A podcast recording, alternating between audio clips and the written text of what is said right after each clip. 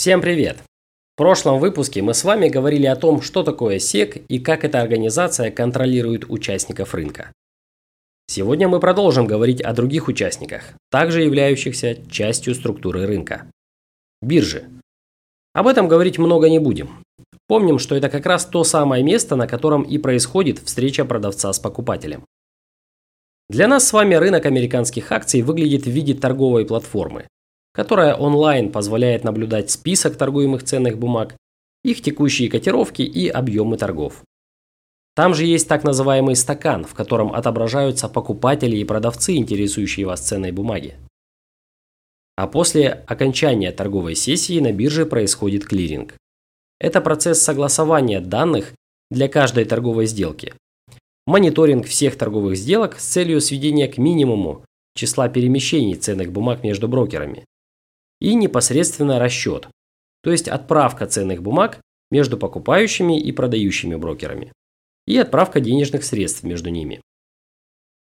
С 1977 года такие функции для бирж NICE, NASDAQ и AMEX выполняет Национальная клиринговая корпорация по ценным бумагам, куда стекаются все данные по сделкам, совершенные на этих биржах.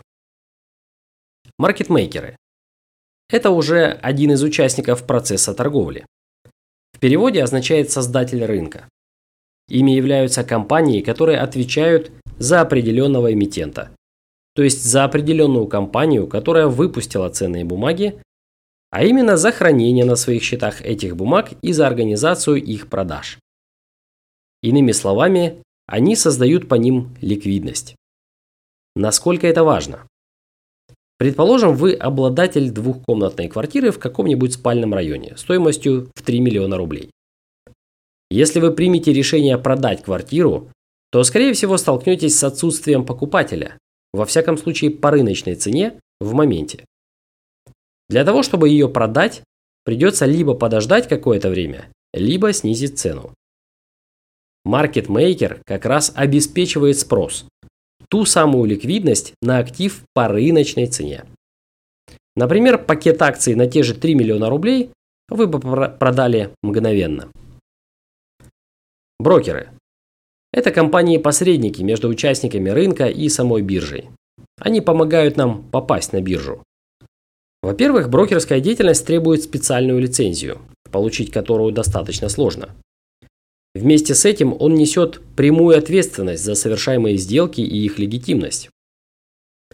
Будучи своеобразным финансовым шлюзом между компанией-эмитентом и покупателем ценных бумаг, он отвечает за законность происхождения средств, требуя финансового обоснования их происхождения со стороны клиента. Во-вторых, брокер берет на себя процедуру покупки-продажи и оформления ценных бумаг, помогая тем самым покупателю. Также многие брокеры предлагают пакетные решения для инвесторов, забирая на себя всю аналитику. Фонды. Об этих ребятах мы уже тоже говорили. Это достаточно крупные участники рынка. В прошлом выпуске упоминали о веселом фонде Fidelity, которым интересовалась SEC. У них в управлении несколько триллионов долларов. Также ранее говорили о Уоррене Баффете и Джордже Соросе, которые участвуют на рынке через свои фонды. По сути, фонды – это организации, привлекающие капиталы частных и корпоративных инвесторов и занимающиеся их управлением. В разных фондах разные инвестиционные условия. Заключительная составляющая – инвесторы и трейдеры. Это отдельная группа людей, на которых мы подробно остановимся в следующем выпуске, потому что таковыми может стать каждый из нас.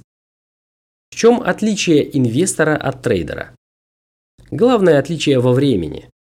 Инвестор открывает свои позиции по ценным бумагам или вкладывает средства в какой-либо фонд на длительный срок – год, три и больше. Трейдер же активно торгует акциями либо внутри одного торгового дня, либо, используя среднесрочные стратегии, держит позиции в течение нескольких недель или месяцев. Как видите, Рынок имеет четкую и последовательную структуру, сформированную за долгие годы его существования. Почему мне нравится американский рынок? Вся эта структура при своем размере работает как швейцарские часы. А какое место в ней могут занять инвесторы и трейдеры, мы поговорим в следующем выпуске через неделю. С вами был американский инвестор. Спасибо, что слушали. Пока.